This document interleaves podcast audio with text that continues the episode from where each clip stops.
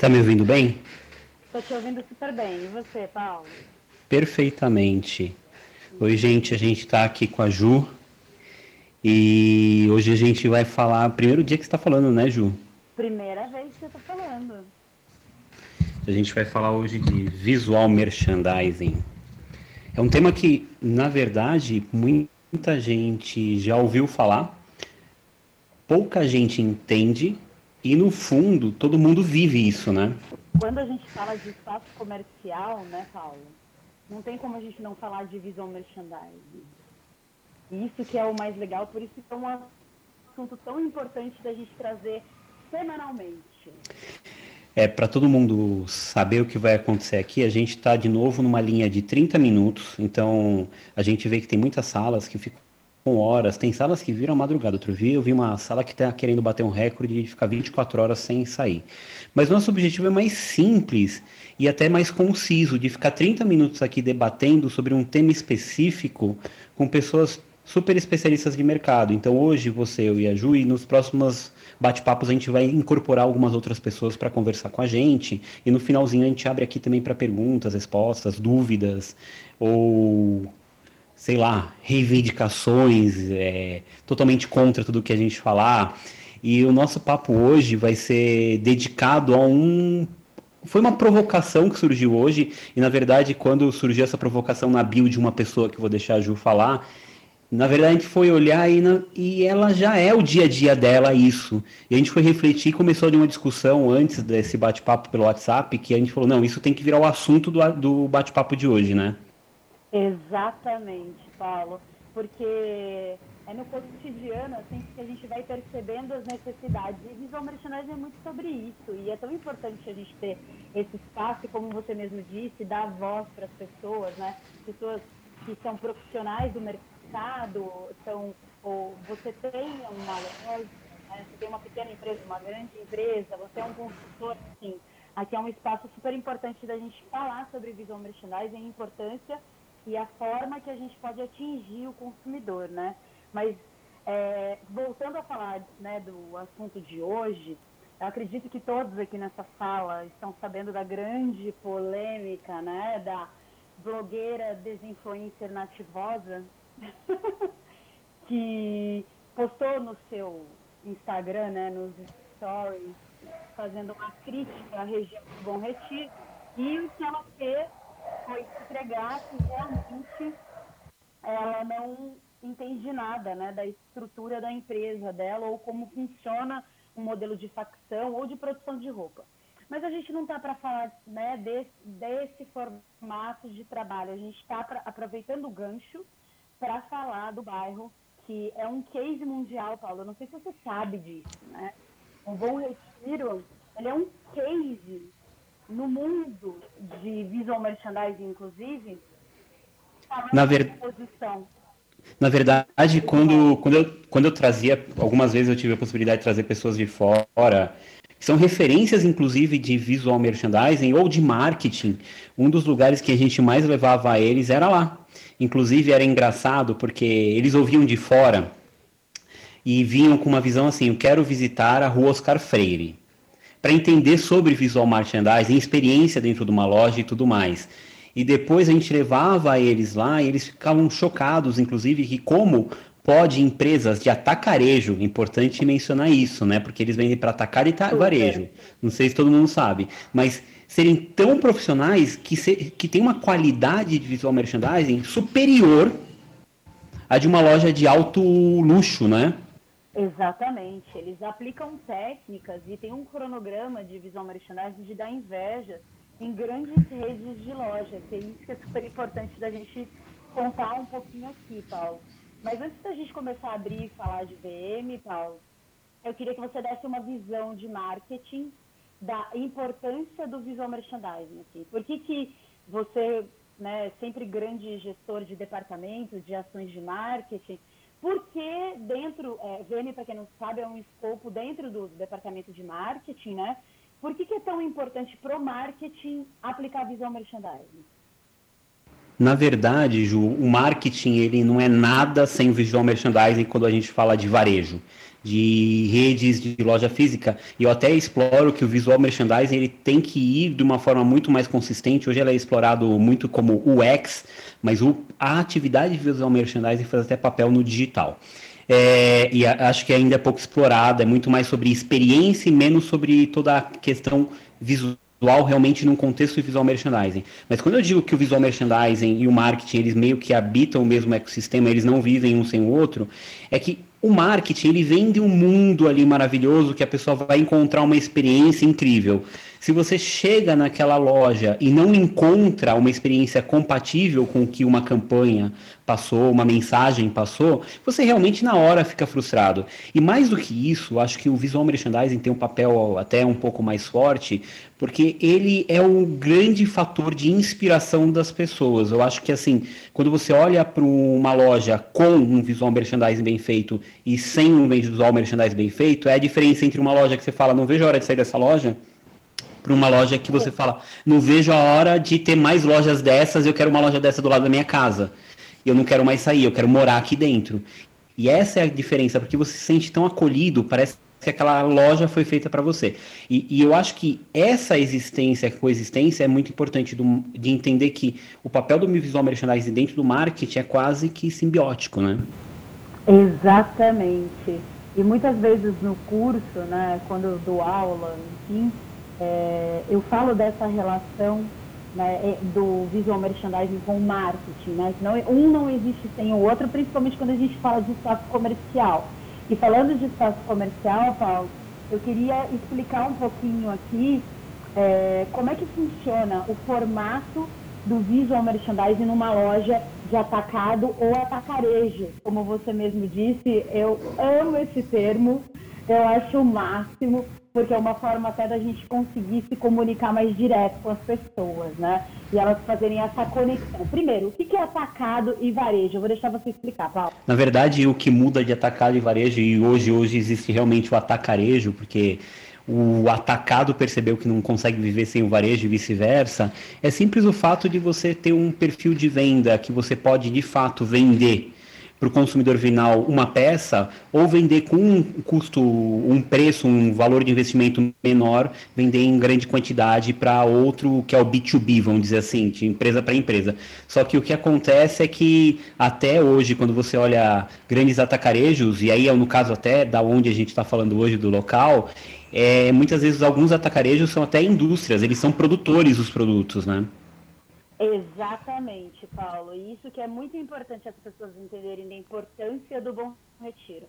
O bom retiro, é, a última análise que eu peguei, ele entre Brás e Bom Retiro, eles abastecem quase 60% da produção nacional de moda. Então, assim, a gente está falando de um volume imenso. Então, significa que aquela roupa que você está vendo lá no shopping, né, ela é produzida, ou o tecido, né, é feito ali, né, ele é distribuído via região Brás e Bom Retiro. Então, através desses dados, Paulo, a gente chega na questão dessas lojas que eu estou há oito anos e eu tenho muito orgulho. Hoje eu brinco, viu, Paulo? Eu falo até que eu sou coreana, tá?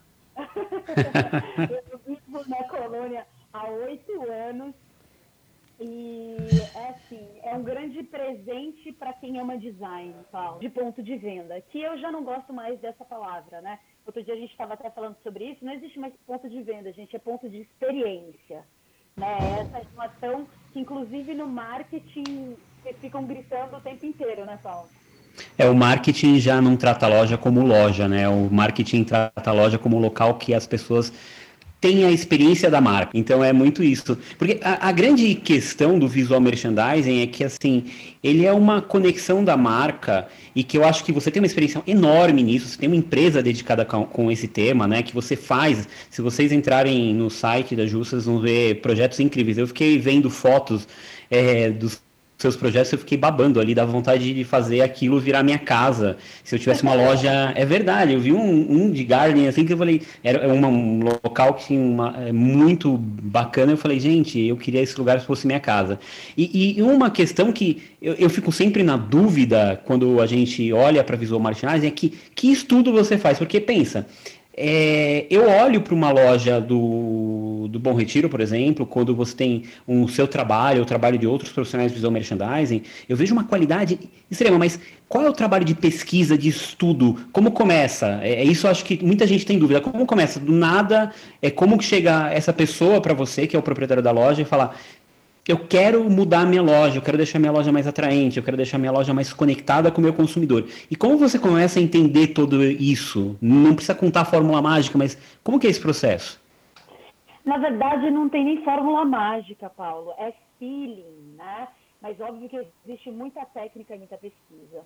Então começa do princípio de começar a enxergar de uma forma diferente o mercado, né? A gente vai sempre para duas, todos os anos a gente vai para a NRF, que é a maior feira de negócios, comportamento e tendências para o varejo. Opa, mas como assim você vai para uma feira de tendências de varejo, sendo que é, 80% da sua empresa atende atacado. Porque quando a gente fala de comportamento de consumo, a gente precisa entender o que, que as pessoas estão buscando e sim entender qual é o caminho para essa tendência. Então, a NRF é uma feira super importante da gente entender comportamento de consumo e tendência. E também, a cada três anos e meio, quatro anos, a gente vai para a Euroshop, que é a maior feira de tendência de materiais, né? De aplicação. Porque o VM, ele é um híbrido, né? Ele está dentro ali da arquitetura, ele trabalha com as ferramentas de marketing. Então, a gente tem toda uma questão estrutural, sensorial, né? E comunicação e linguagem, que faz parte do marketing, que fala de comportamento de consumo.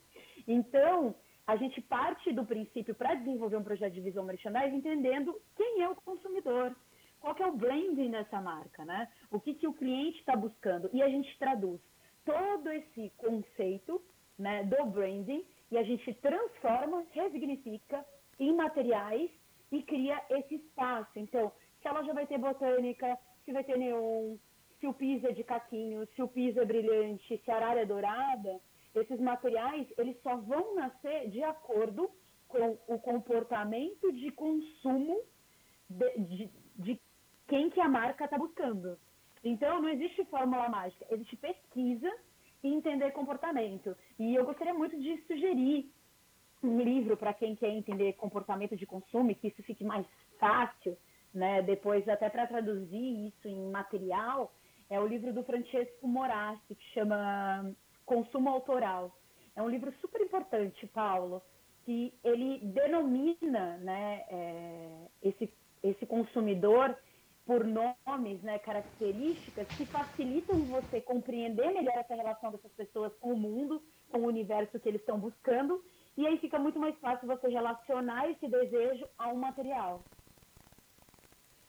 E você acha que hoje, quando você olha até para os varejistas e os, obviamente, os atacarejos que você atende, os vare... e o, também os atacados que vocês, você atende, hoje é muito difícil um proprietário, um dono de uma marca perceber a importância do visual merchandising? Hoje no Bom Retiro, muito pelo contrário. Então, assim, a maioria né, dos clientes, clientes da VMSP ou não, aliás, estão aparecendo vários estúdios trabalhando e isso é incrível, justamente porque a gente está com uma demanda cada vez maior, as pessoas estão percebendo que VM é, não é estético, né? É sobrevivência de mercado, é posicionamento de imagem, de marca. Então você precisa desenvolver. E é muito legal falar sobre isso, Paulo, porque a gente vai chegar no processo de visual merchandising, que são os formatos de loja de atacado. Eles são completamente diferentes dos formatos de varejo.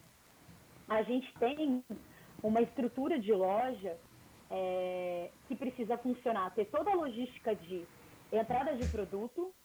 É, muitas de, dessas lojas têm a fábrica interno nos outros andares ou no fundo. Então, quer dizer, você tem oficina, você tem costureira, você tem infestador.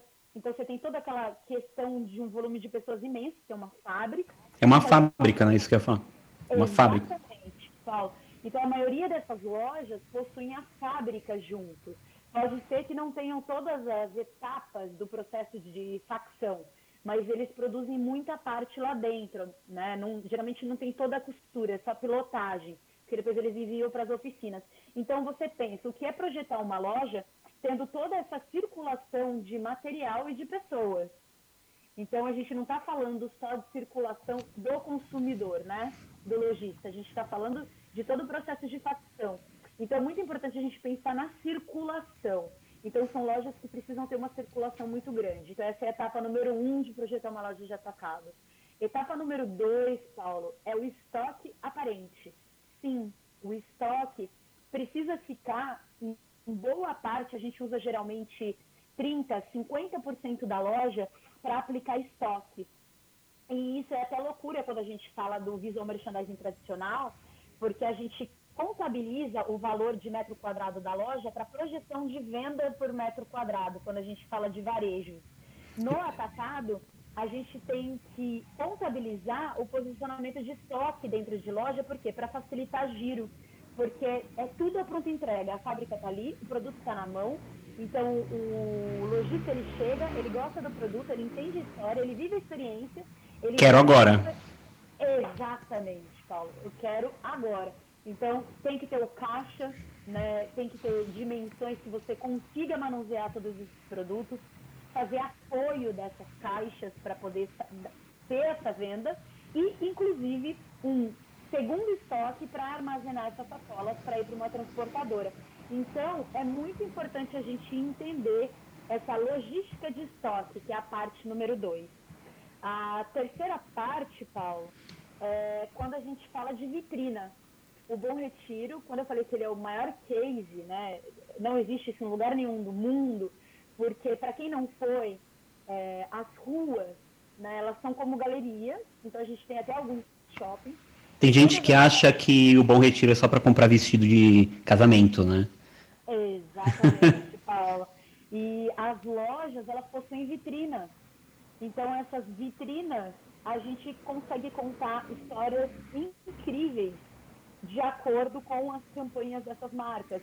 E lá a gente tem a possibilidade, Paulo, de realmente desenvolver design. Design de verdade. Então, assim, a gente chega a projetar, é, fazer projetos de vitrina de 20, 30 mil reais. Uou. Então, exato. Aonde que, né, você como gestor de marcas, teve um budget para um desenvolvimento de visual merchandising desse para uma campanha, para uma loja. Exato. E muitas vezes, quando as pessoas falam de visual merchandising, você contou um, quando você estava contando a outra parte, eu, eu, fiquei realmente impressionado porque você está olhando além só do, do, do visual vamos chamar assim, do, da loja. Você realmente está se preocupada com toda a fluidez, o fluxo de operação de uma loja, né? E, e muitas vezes as pessoas têm uma imagem real, assim, uma imagem errônea, perdão, de que o visual merchandising é a vitrina e muitas vezes um cheirinho. Não sei se você já ouviu falar isso, mas é assim, é um cheiro, é a luz. É essa visão que as pessoas muitas vezes têm. Por isso que o nosso papel aqui é meio desmistificar isso durante uma vez por semana e trazer alguns exemplos bem práticos disso. E, e me conta uma coisa, o quanto é o poder de uma vitrina bem feita no, no ticket no final, no faturamento final de um desses varejistas ou atacarejos? Paulo, hoje, é, alguns clientes novos eles falam, nossa, você é, chega a ser audaciosa, né? porque eu comprovo, né, depois da aplicação, porque visual merchandising, gente, não é só vitrina, né? É desenvolvimento de cenografia, mais as técnicas de exposição de produto no interior, da loja e mais a parte de design de interior que vai promover toda essa experiência né, sensorial para aumentar o consumo. A gente consegue atingir 20% de aumento logo de cara. Então, só da gente aplicar visual merchandising numa marca que não tinha e passa a aplicar, a gente tem, assim, em planilhas, o crescimento de 20%. Caramba! E, e as pessoas acham que muitas vezes o visual merchandising é só para lojas de roupa, né? Que é o que você está contando. Mas você não, não, não, foca só em loja de roupa, né? Não, não. É, o visual merchandising, assim, existe um espaço comercial existe a necessidade de aplicar visual merchandising. Então, são essas técnicas de exposição de produto que vão gerar esse impulso para esse consumo através de experiência, né? E com todas as informações e branding de marca. E o que é muito importante da gente falar, inclusive, Paulo, lá do, do Bom Retiro, é que quando a gente fala de estrutura de loja, é, existe todo um cronograma de visual merchandising que é importante né, criar. Então, é, mesmo as marcas tendo uma única loja, né, eles são facções, quer dizer, eles produzem para várias outras marcas. Eles criam todo um cronograma e um escopo de marketing né, e de comunicação, mesmo das, do que a, as grandes marcas. E, e é muito interessante a forma como a gente aplica isso. Então, antes né, do, do Covid, a gente tem, existem clientes né, da VMSP que trocam a cada serografia a cada 45 dias. Então, aonde que a gente vê isso no reflexo do varejo hoje? Né? Num cronograma de marketing, que você tem uma mudança a cada 45 dias de vitrina. É, para muitas marcas isso é despesa só, não é nem investimento, né? Por isso que eu já vi grandes marcas de outros setores, inclusive, olhando com o papel de trocar a vitrina ou fazer uma mudança de algum ponto comercial dentro da própria loja, que tem toda uma ambientação, tem toda uma caracterização como uma despesa. Mas o que você está trazendo realmente, que até quando você falou o valor de 20% representa uma vitrina, ou uma mudança inicial, esse aspecto acho que poucos gestores têm é, minha visão particular trabalhando nesse mundo de marketing, tendo contato com muita gente de grandes e pequenas e médias empresas. Uma visão que se foca muito é assim, ah, eu só tenho que atender bem, ter um bom produto, lá os P's do varejo, sabe? Preço, produto, o ponto. E eu, eu sou totalmente contra isso, na verdade. Eu acho que é, é, muito além da experiência, na verdade. É muito além como você conta uma história. Eu acho que o que você faz nas lojas é exatamente isso. Você cria um storytelling para que as pessoas se conectem com a marca e desejem aqueles produtos, tanto que é para levar para os meus clientes da minha loja, como é para eu comprar para minha para usar. Exatamente. Aí vem sempre a pergunta, né? E eu, várias pessoas já me perguntaram isso eu tenho uma loja de atacado, por que, que eu devo investir em visual merchandising? Por que, que eu devo investir em design? Por que, que eu tenho que mudar né, o meu pensamento? Que as pessoas falam tanto de mindset, né?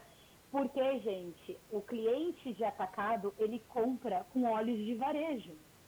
Ele está indo lá, Paulo, comprar um produto, então ele quer ver uma construção de marca, uma organização daquele produto, ele quer ver uma experiência, lá da cidade dele, da rede de lojas que ele tem. Você, então, ele quer materializar o ponto de venda, o, a, a, todo o visual que ele viu na, no atacadista para a loja dele, é isso? Exatamente. Inclusive, WGSN e outras plataformas, né? fotografam é, vitrinas do Bom Retiro, eles fazem, inclusive eles veem essa movimentação toda, né, do trabalho que é feito lá, porque gera uma, uma tendência para o Brasil inteiro.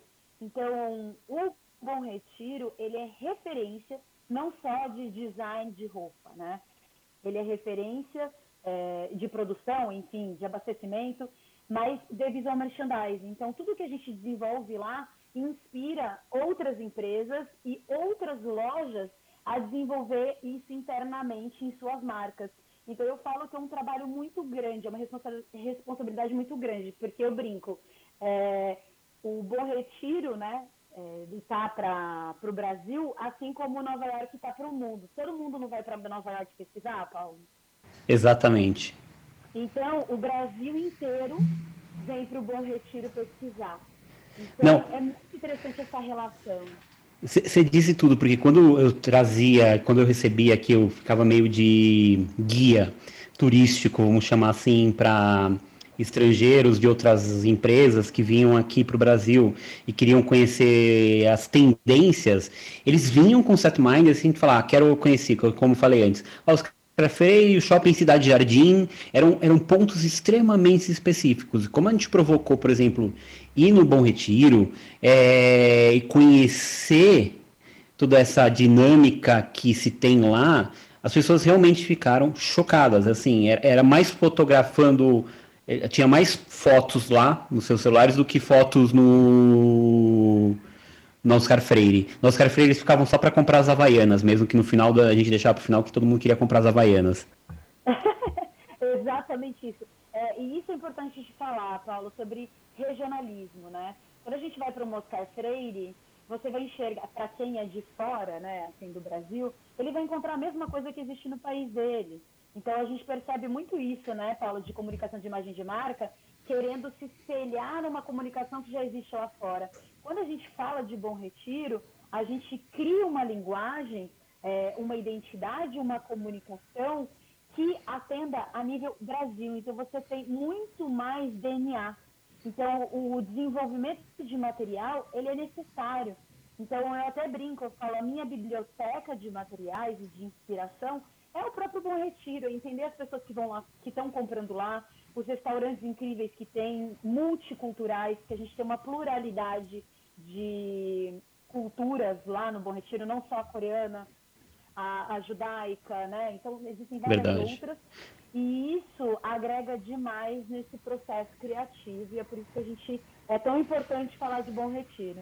E uma coisa, assim, só última pergunta, porque já estamos chegando no final, mas uma coisa que você me contando me deu muito assim, você coloca à prova o aspecto de que, sobre o aspecto de classe social, né? Sobre poder de consumo das classes, né? Sobre o quanto. Porque é exatamente o que você faz lá, você tem um, um visual merchandising que as pessoas, na teoria, vou por bem entre aspas, ah, isso aqui é da classe A, que eu acho totalmente as, isso é coisa do passado, mas assim, é isso que você põe à prova, né? Porque você constrói uma identidade visual que conversa com todo mundo, né? Inclusive com o dono da loja, com os donos de lojas, né? Com os varejistas que vão lá comprar. Exatamente, Paulo. Você tocou num ponto maravilhoso. Não significa que você tem um mercado popular que não tem dinheiro. Uma coisa não tem nada a ver com a outra. É outro tipo de faturamento. A gente fala de volume. Né? E outra, no, existem cases de marcas do Bom Retiro, Ricardo Almeida produz no Bom Retiro, enfim, que também são empresas amíssimas, que têm lojas de varejo e que atingem outros públicos. Então, as pessoas precisam desmistificar achando que design não é para todos. E o design é para todos, visual merchandising é para todos. Porque, afinal de contas, a gente precisa criar propósito né, nas marcas para gerar experiência. Muito legal. Eu acho que assim, isso foi só uma palhinha, né, que a gente começa hoje. Eu acho que a gente até estourou, tá quase estourando o tempo, mas é uma palhinha do que a gente vai ver agora a partir de todas as sextas-feiras, às nove e meia, durante 30 minutos. Aí eu e a Ju vamos ter convidados para fazer perguntas, para debater. Vocês podem também, inclusive, acessar as nossas redes sociais, se vocês toparem, para perguntar outras coisas, estender o assunto, se vocês quiserem. A gente pode transbordar o assunto em outros canais sociais. Não precisa ser só aqui. E mais que isso, eu sugeri, eu queria ouvir fulano, eu queria ouvir uma, um dono de uma loja, eu queria ouvir um estilista, eu queria ouvir outra pessoa também que trabalha. Então, assim, tá super aberto para dicas, sugestões e também opiniões para intervenções aqui e a gente pretende fazer também um todo aberto com todo mundo para a gente ter um debate, mas esse aqui foi mais um start, um começo para a gente lançar o tema que pouco se fala, porque se você olhar esse, esse mundo aqui do, de hoje do que está se falando, está falando muito de engajamento social, mídia social, rede social, influenciadora e outras coisas aí genéricas, e a gente acha que dá para ocupar esse espaço com assuntos bacanas de mercado interessantes e que pouca gente está falando, mas que tem muita gente bacana que vive isso todo dia e que impacta a vida de cada um que está aqui sem muitas vezes a gente perceber. Exatamente. Então, quem, alguém inclusive tem alguma pergunta por aqui, ou se depois quiser falar aqui com a gente, segue a mão, né? Mas também pode mandar perguntas para a gente lá nas outras mídias, que com certeza a gente vai responder e entender melhor o que vocês precisam, até para trazer como assunto aqui toda sexta-feira às nove e meia da noite, meia hora de visual merchandising, rápido, prático, com profundidade, né, Paulo? Exatamente. A gente, quando eu e a Ju topamos fazer esse bate-papo, a gente topou numa seguinte ótica tem que ser rápido, tem que ser prático, tem que ser dinâmico e não pode ser aqueles papos que vão até meia-noite que vai tomar. Agora a gente libera vocês para as outras salas para vocês curtirem e o nosso sonho é um dia ter aquele azinho que o pessoal tinha do Jô, né? Pô, ah, que acabou a entrevista. Um dia a gente vai chegar nisso, Mas enquanto isso, a gente agradece a todos que estiveram aqui com a gente e participaram, ouvindo a gente, que vão ouvir porque a gente está gravando também para passar num podcast, que se vocês olharem no meu perfil tem o acesso lá no link, chama Sem Conservante. Vocês acham na Apple ou vocês acham também no Spotify, no podcast Sem Conservante. A gente vai estar disponível amanhã esse áudio para vocês compartilharem com amigos, pessoas que vocês acham que ainda não, não assistiram, não ouviram aqui, ou que também não estão ainda na plataforma plataforma por essas infelicidades aí de não, ah, tem Android que ainda é só para quem tem iPhone a plataforma, então compartilhem porque a gente está realmente nessa meta de propagar a informação, a didática e mudar o mercado. Exatamente. Obrigada, Paulo, por essa Obrigado. contar um pouquinho do que foi o Bom Retiro e espero vocês na próxima sexta-feira.